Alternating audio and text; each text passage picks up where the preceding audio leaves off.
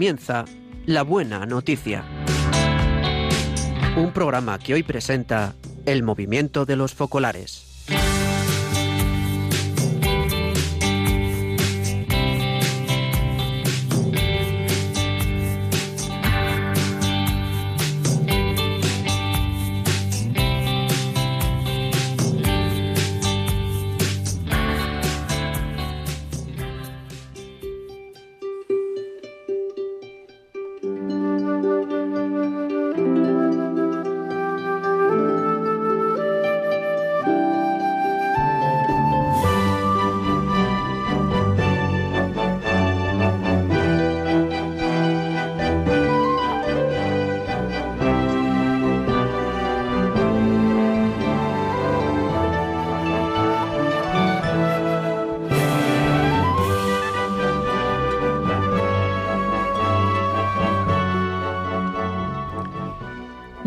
Días, queridos oyentes de Radio María. Hoy meditaremos juntos las lecturas que nos propone la liturgia de mañana domingo, décimo sexto del tiempo ordinario. Hoy también es el día de la Virgen del Carmen y queremos aprovechar para felicitar de manera especial a todas las Cármenes y Carmelos. A María, Reina de los Mares, nos encomendamos desde el principio de este programa. Hoy estaremos con ustedes justamente en este programa. Luis Zavala, buenos días Luis. Buenos días María José. María está siempre presente en nuestro corazón. Nuestro itinerario de fe es igual al de María. María Cuesta, buenos días María. Buenos días María José, buenos días Luis, buenos días a todos. Hoy profundizaremos en el conocimiento del misterio de Cristo que nos lleva a la madurez de nuestra vida cristiana. Y yo soy María José Borrego. Queremos agradecer además a quienes nos han mandado su testimonio para el programa de hoy. Y por supuesto al técnico Germán de Radio María que nos ayuda en el control de sonido. Conocer el misterio de Cristo es conocer el amor que Dios nos tiene. Crecer en Él y responder con amor es lo que tenemos que hacer. Abandonar el pecado y pasar a una vida nueva. La palabra de vida que les proponemos vivir hoy coincide con el pasaje evangélico que vamos a meditar también. Jesús va de camino a Jerusalén, donde ya está a punto de cumplirse su misión, y se detiene en un pueblo en casa de Marta y María.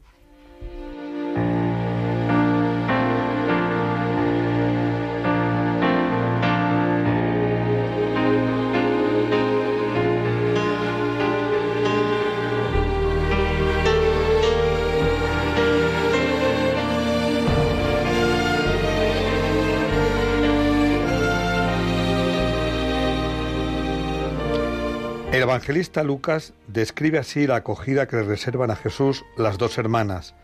Marta, que desempeña el papel tradicional de señora de la casa, estaba atareada en muchos quehaceres, propios de la hospitalidad, mientras que María, sentada a los pies del Señor, escuchaba su palabra.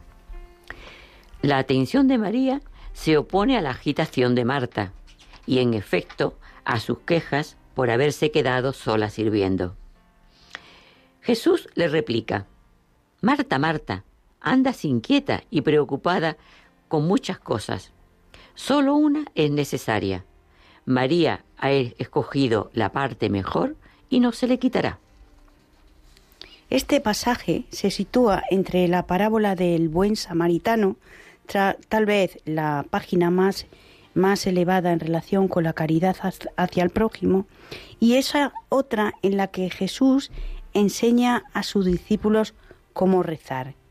Seguramente la página más elevada en el corazón con Dios Padre, en la relación Dios Padre.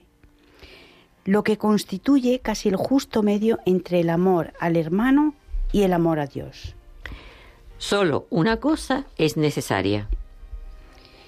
Los, las protagonistas de este pasaje del Evangelio son dos mujeres, el diálogo que se desarrolla entre Jesús y Marta describe su relación de amistad, que le da pie a ésta a levantarse ante su maestro.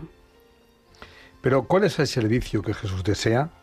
Lo que él desea es que Marta no se afane, que salga del papel tradicional, asignado a las mujeres y se ponga también ella a escuchar su palabra, como María, que adopta una nueva categoría, la de discípula.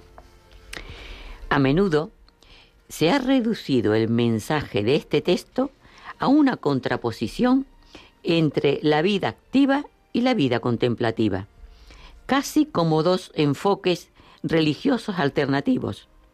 Pero tanto Marta como María aman a Jesús y quieren servirle. De hecho, el Evangelio no dice que sea más importante orar y escuchar la palabra que la caridad. Lo que hace falta más bien es encontrar el modo de unir estos dos amores indisolublemente. Dos amores, el amor a Dios y el amor al prójimo, que no se contraponen, sino que son complementarios porque el amor es uno. Solo una cosa es necesaria. Así pues, falta por entender bien qué es el único necesario, lo único necesario. En esto nos puede ayudar el inicio de la frase, Marta, Marta, la repetición del nombre, que puede sonar casi como anunciadora de un reproche, en realidad responde a la modalidad propia de la llamada vocación. O sea, parece que Jesús llama a Marta a un nuevo modo de relacionarse, a tejer un vínculo que no sea el de una servidora, sino el de una amiga que se encuentra en una relación profunda con él. Escribe Kiara Lubick. Jesús se valió de esta circunstancia para explicar lo más necesario en la vida del ser humano, escuchar la palabra de Jesús. Y para Lucas, que escribió este, este pasaje, escuchar la palabra significa también vivirla. Y esto es lo que tienes que hacer también tú, acoger la palabra y dejar que obre en ti una transformación. No solo eso, sino permanecer fiel a ella, guardándola en el corazón, para que modele tu vida, como la tierra guarda en su seno la semilla, para que germine y dé fruto o sea, dar frutos de vida nueva, efectos de la palabra. Solo una cosa es necesaria. ¿Cuántas ocasiones tenemos también nosotros de acoger al Maestro en la intimidad de nuestra casa, precisamente como Marta y María, a cuyos pies podemos ponernos a escucharlo como auténticos discípulos? Con frecuencia, la ansiedad y la enfermedad las obligaciones e incluso las alegrías y satisfacciones nos distraen en la vorágine de tantas cosas por hacer y no nos dejan tiempo para detenernos a reconocer al Señor ni para escucharlo. Esta palabra es una ocasión excelente para ejercitarnos en elegir la mejor parte, es decir, escuchar su palabra y así adquirir la libertad interior que nos lleva a actuar en consecuencia en nuestra vida diaria. Una acción que es fruto de la relación de amor con Dios, que da sentido al servicio y a la escucha.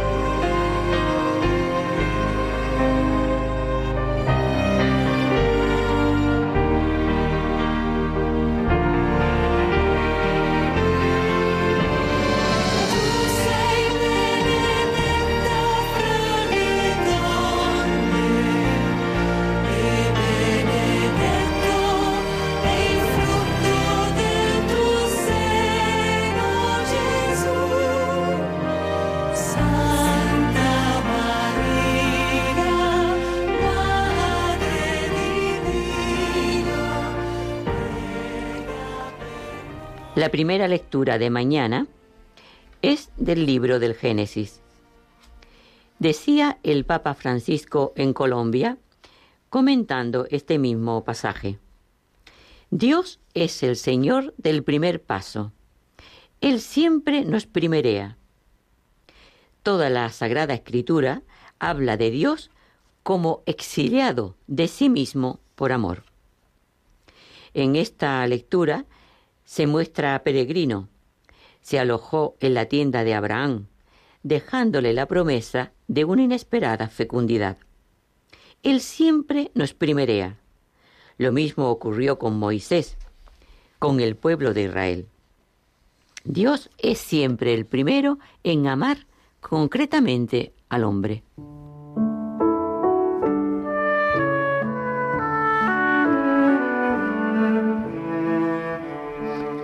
La primera lectura es del libro del Génesis.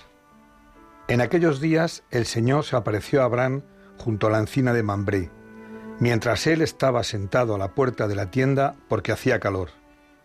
Alzó la vista y vio tres hombres en pie frente a él. Al verlos corrió a su encuentro desde la puerta de la tienda y se posternó en tierra diciendo, Señor, si he alcanzado tu favor, no pases de largo junto a tu siervo Haré que traigan agua para que os lavéis los pies y descanséis junto al árbol. Mientras traeré un pedazo de pan para que cobréis fuerzas antes de seguir, ya que habéis pasado junto a vuestro siervo. Contestaron, Bien, haz lo que dices. Abraham entró corriendo en la tienda donde estaba Sara y le dijo, Aprisa, tres cuartillos de flor de harina, amásalos y haz una hogaza. Él corrió a la vacada, escogió un ternero hermoso y se lo dio a un criado para que lo guisase enseguida. Tomó también cuajada, leche y el ternero guisado y se lo sirvió. Mientras él estaba en pie bajo el árbol, ellos comieron. Después le dijeron, ¿Dónde está Sara, tu mujer? Contestó, aquí, en la tienda. Añadió uno, cuando vuelva a verte, dentro del tiempo de costumbre, Sara habrá tenido un hijo.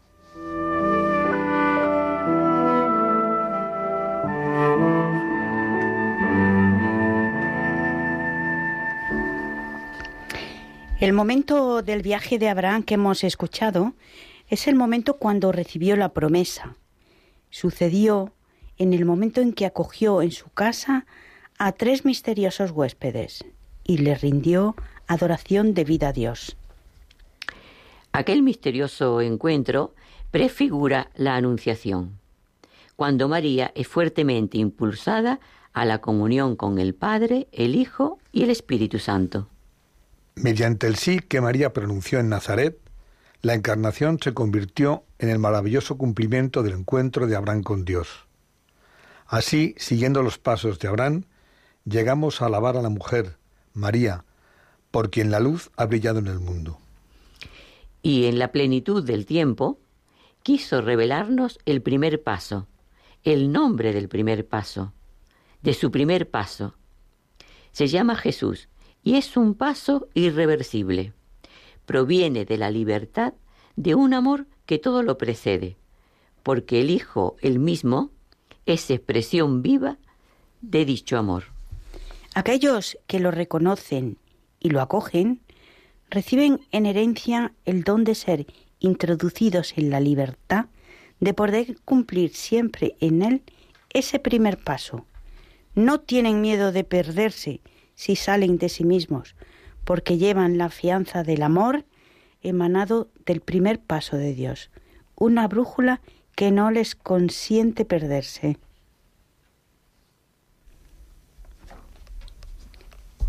El, Señor siempre nos precede cuando empezamos a escucharlo realmente.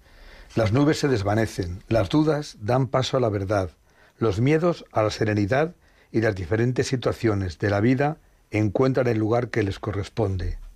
El Señor siempre, cuando viene, arregla las cosas, incluso para nosotros.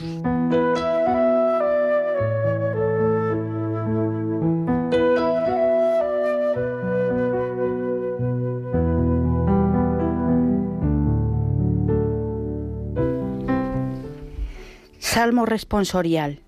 Señor, ¿quién puede hospedarse en tu tienda? El que procede honradamente y practica la justicia, el que tiene intenciones legales y no calumnia con su lengua, el que no hace mal a su prójimo, no difama al vecino, el que considera despreciable al impío y honra a los que temen al Señor, el que no presta dinero a usura, ni acepta soborno contra el inocente. El que así obra nunca fallará.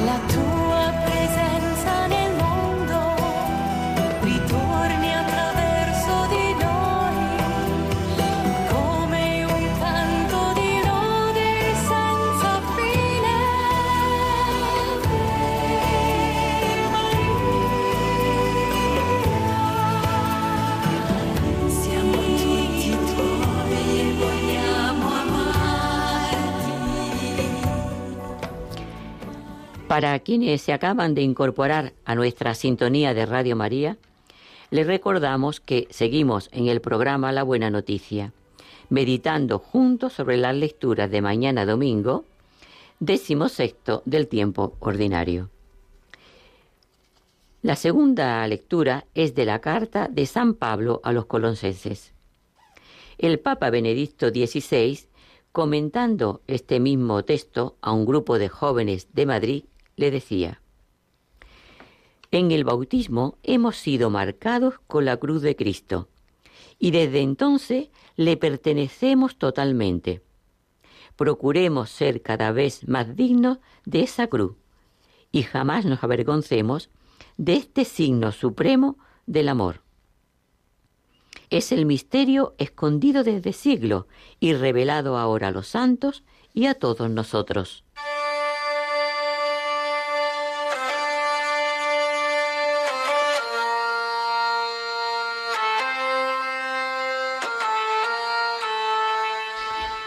Lectura de la carta de San Pablo a los colosenses. Hermanos, me alegro de sufrir por vosotros. Así completo en mi carne los dolores de Cristo, sufriendo por su cuerpo que es la Iglesia. Dios me ha nombrado ministro de la Iglesia, asignándome la tarea de comunicaros a vosotros su mensaje completo, el misterio que Dios ha tenido escondido desde siglos y generaciones y que ahora ha revelado a su pueblo santo Dios ha querido dar a conocer a los suyos la gloria y riqueza que este misterio encierra para los gentiles. Es decir, que Cristo es para vosotros la esperanza de la gloria. Nosotros anunciamos a ese Cristo, amonestamos a todos, enseñamos a todos con todos los recursos de la sabiduría, para que todos lleguen a la madurez en su vida cristiana.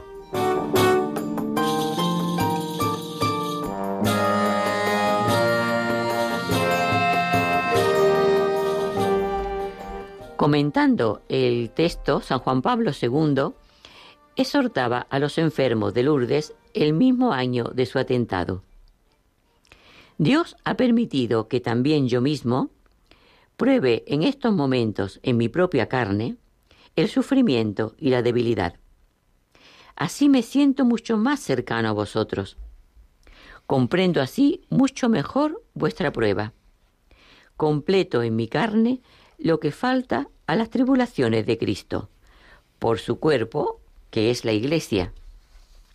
Os invito a ofrecer conmigo esta prueba al Señor, que por medio de la cruz realiza cosas grandes.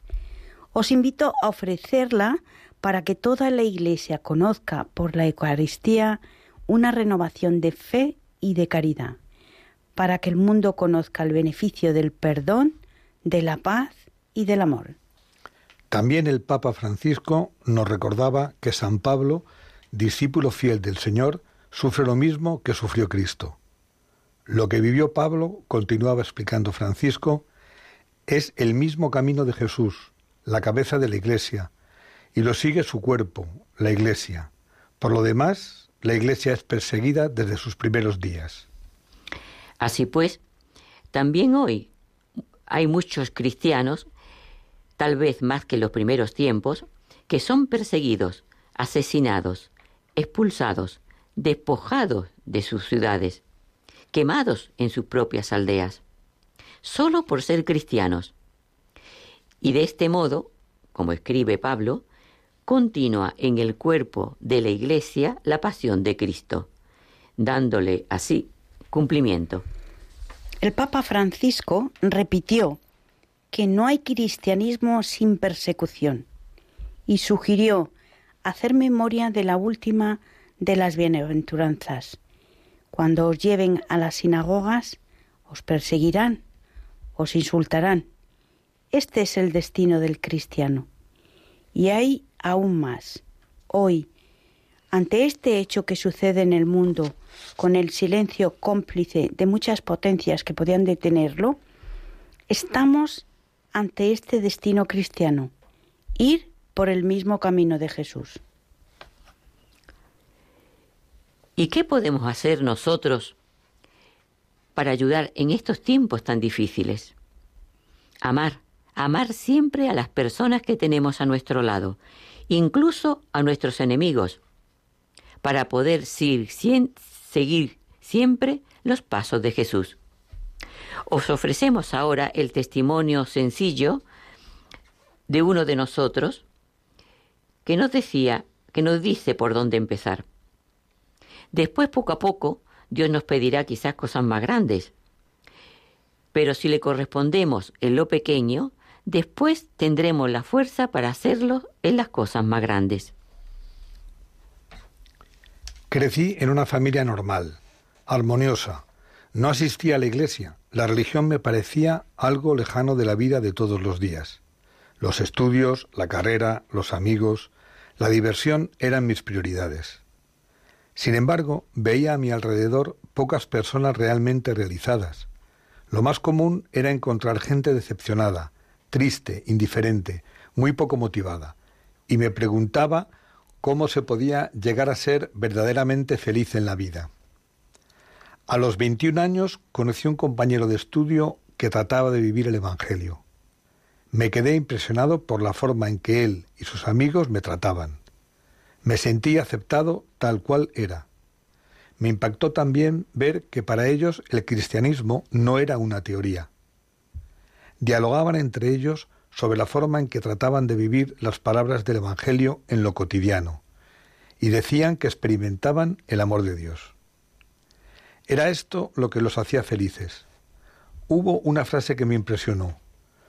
Lo que hagas a uno de mis hermanos más pequeños, a mí me lo hiciste me di cuenta de que podía amar a Dios en que estaba presente en cada prójimo, sin distinción de ningún tipo, simpático, antipático, feo, guapo, blanco o negro.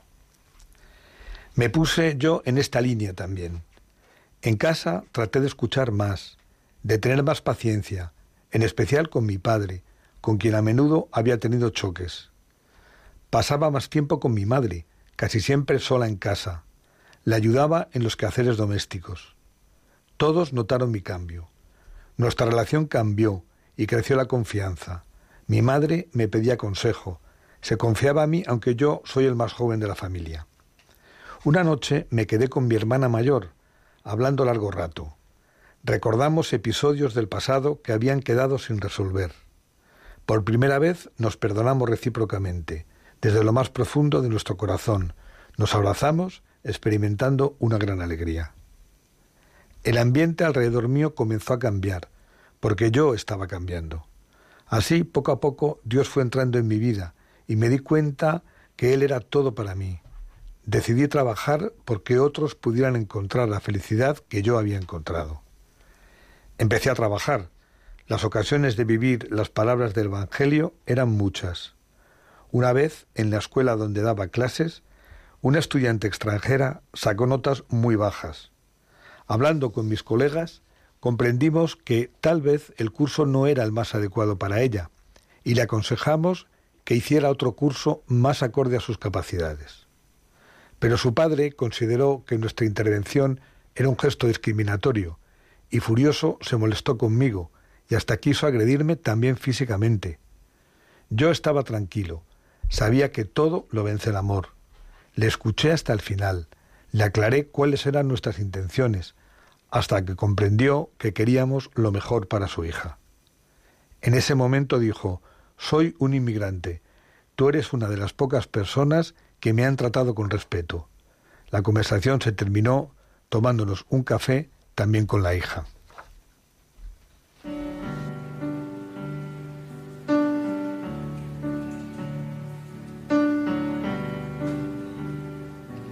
Una luz que cada día mis senderos iluminan tú.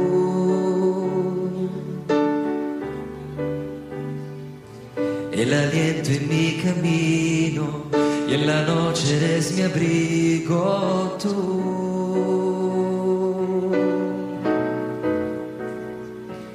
La esperanza en los temores, la caricia en los dolores el amor de los amores. Tú, la voz de mis canciones,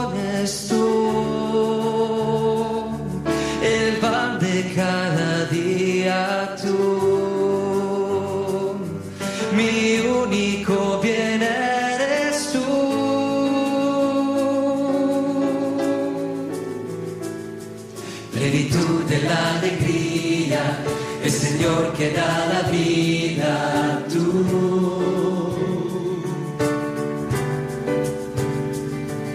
Una voz dentro del alma que susurra y me da calma tú.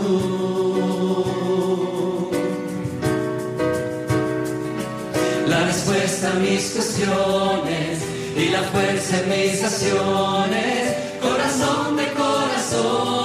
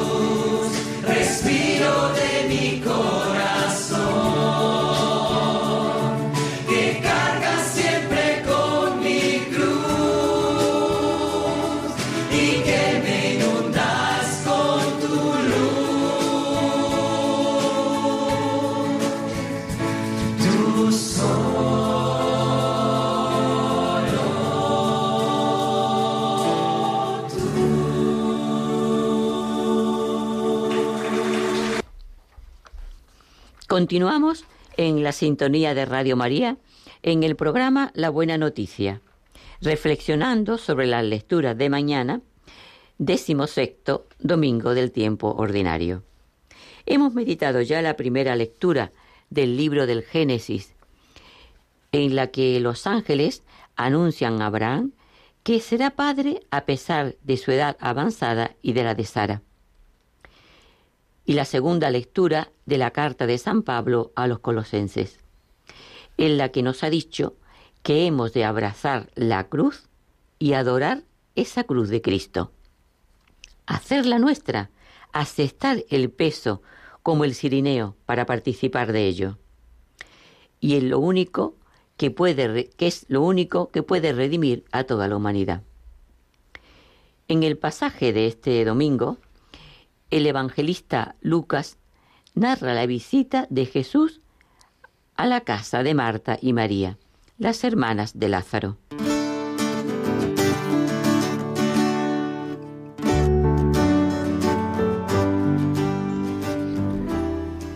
Del Evangelio según San Lucas. En aquel tiempo entró Jesús en una aldea, y una mujer llamada Marta lo recibió en su casa. Esta tenía una hermana llamada María, que sentada a los pies del Señor escuchaba su palabra. Y Marta se multiplicaba para dar abasto con el servicio, hasta que se paró y dijo, Señor, ¿no te importa que mi hermana me haya dejado sola con el servicio? Dile que me eche una mano. Pero el Señor le contestó, Marta, Marta, andas inquieta y nerviosa con tantas cosas, solo una es necesaria. María ha escogido la parte mejor, y no se la quitarán.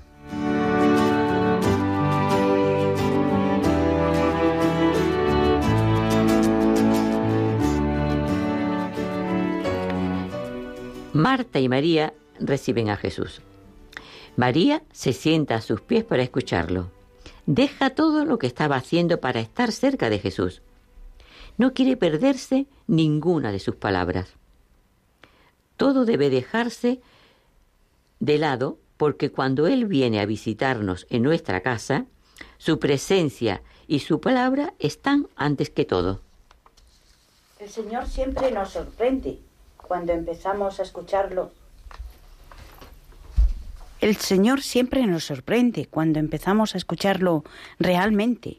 Las nubes se desvanecen, las dudas dan paso a la verdad, los miedos a la serenidad y a las diferentes situaciones de la vida encuentran el lugar que les corresponde. El Señor, siempre cuando viene, arregla las, las cosas incluso para nosotros. San Lucas, en esta escena con María de Betania a los pies de Jesús, muestra la actitud orante del creyente, que sabe cómo permanecer en la presencia del Maestro para escucharlo y estar en sintonía con él. Se trata de hacer una parada durante el día, de recogerse en silencio unos minutos para dejar espacio al Señor que pasa y encontrar el valor de quedarse un poco a solas con Él, para volver luego, con serenidad y eficacia, a las cosas cotidianas.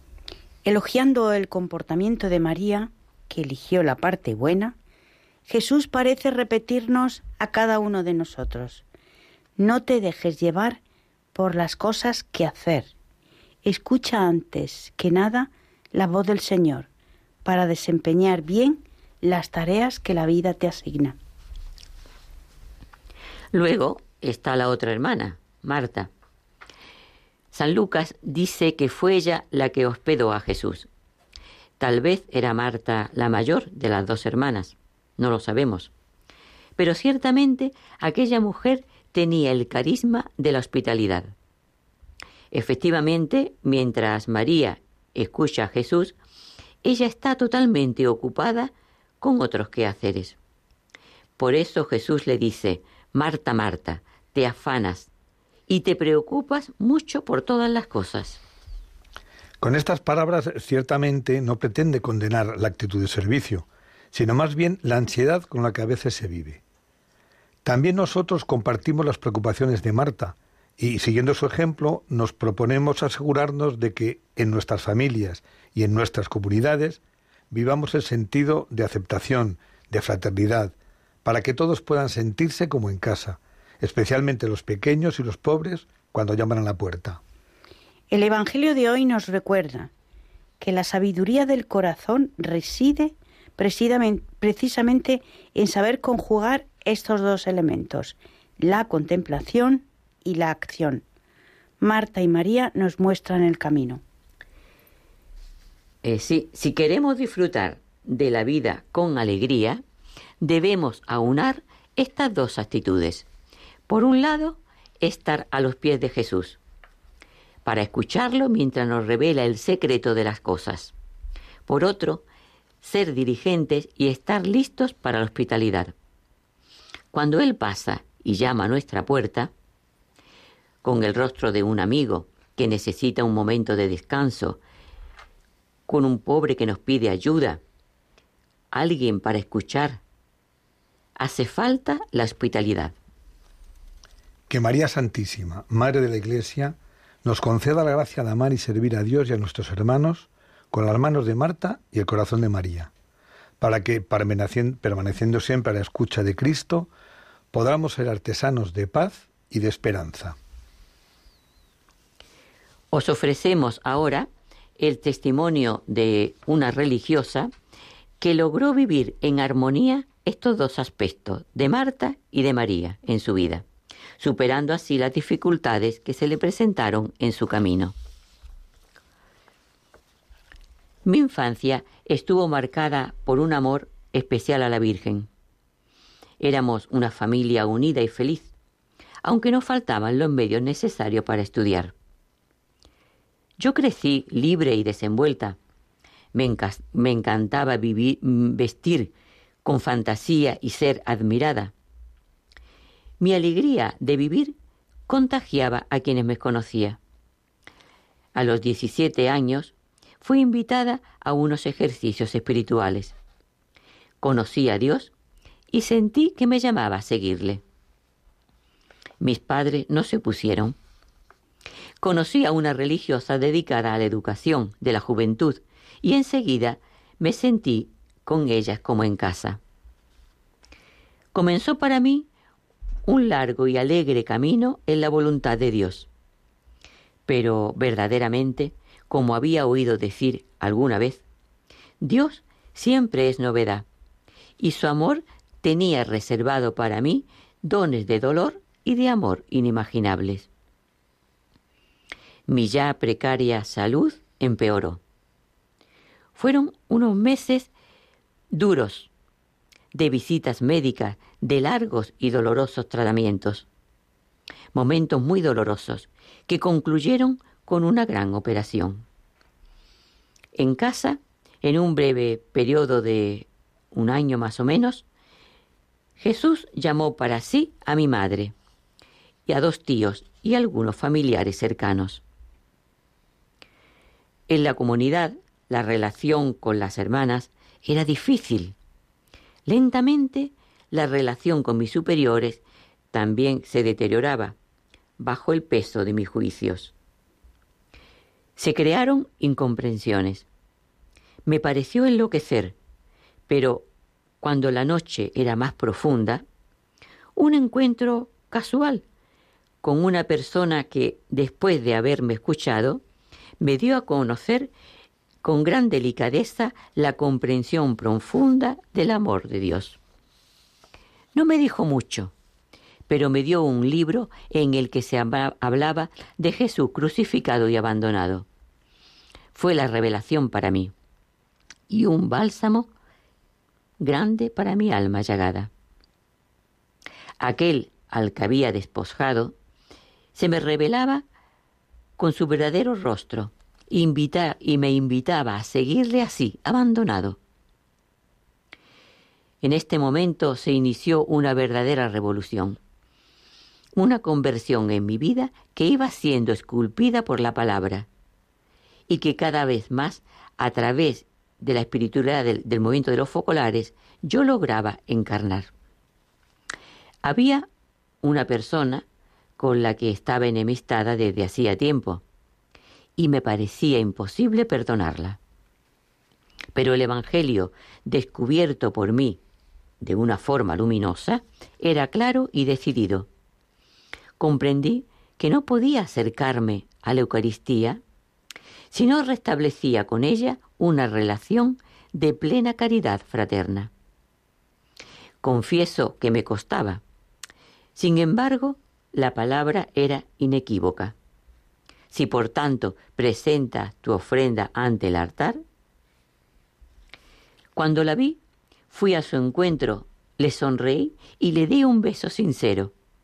Y noté que Jesús, dentro de mí, hacía desaparecer el dolor e incluso el recuerdo de las injusticias sufridas. Fue como si se desmoronase una barrera en mi interior. Me sentía más libre, en otro plano. Las cosas se volvían más fáciles. Empieza ahora un nuevo periodo, caracterizado para mí por una gran alegría y por muchos frutos espirituales. Una de las hermanas de nuestra pequeña comunidad se enfermó. Arteriosclerosis. Era preciso atenderla continuamente, incluso en los servicios más humildes. A veces tengo que dejar la oración u otra cosa para estar con ella, pero me doy cuenta de que este servicio continuo hace florecer en mí un amor de madre que contagia a las demás. Y sin que yo tenga que decir una palabra, la otra hermana que vive con nosotros empieza a estar un poco más atenta a las necesidades de la enferma. El más paciente se ofrece espontáneamente a hacer cualquier cosa que sea necesaria. Vivir la palabra ha hecho nacer entre esta hermana y yo una relación nueva. El amor nos ha unido, como dijo Jesús, donde dos o más están reunidos en mi nombre, allí estoy yo en medio de ellos. Y advertimos entre nosotras la alegría y el calor de su presencia.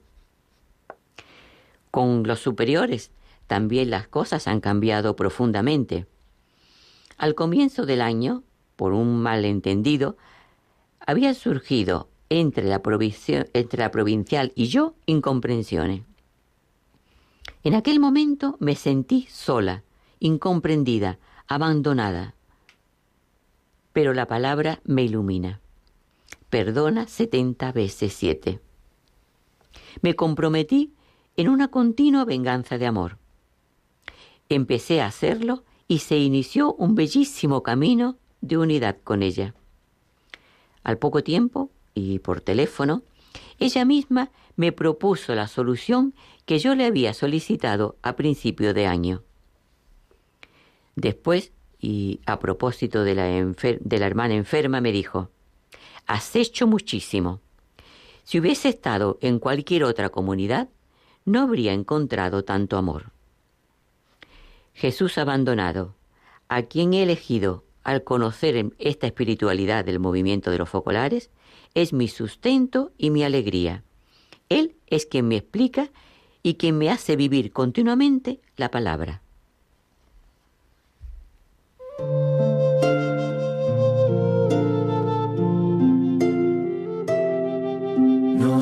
Amas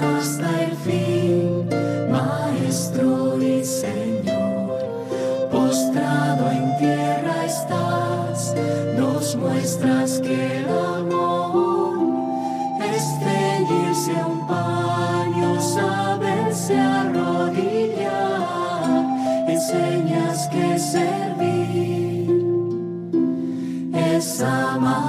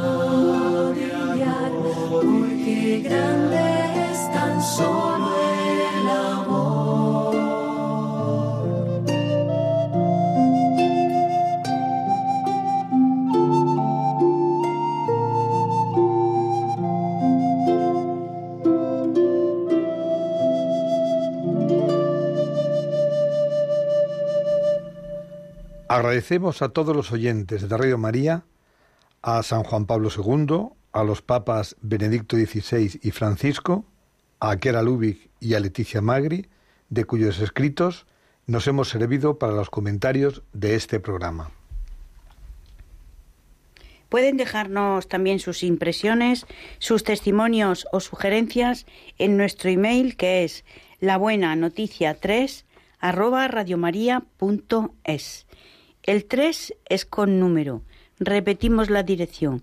La buena noticia 3 arroba radiomaria.es. O si lo prefieren, pueden escribirnos por correo postal a la atención de La Buena Noticia, Movimiento de los Focolares, Radio María, Paseo de Lanceros 2, primera planta, Centro Comercial, 28024 de Madrid. Les agradecemos de antemano los ecos del programa que nos envíen. Y les recordamos ya por último que este programa de la buena noticia es semanal. La próxima vez que estemos con ustedes como movimiento de los focolares será el próximo 13 de agosto, si Dios quiere, de, 13, de 12 y media a 1 y media. Una hora menos en Canarias.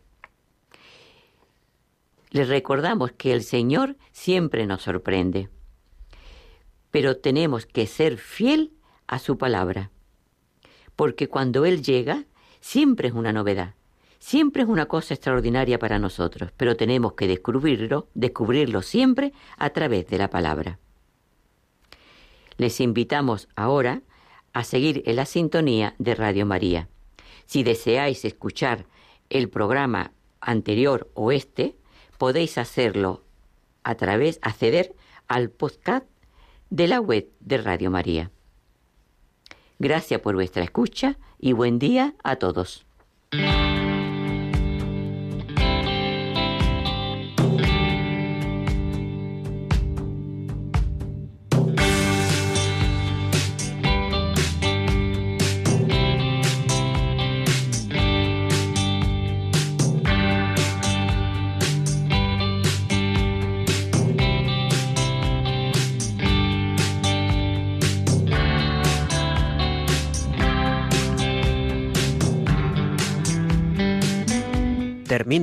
Buena Noticia. Un programa que hoy ha presentado el movimiento de los focolares.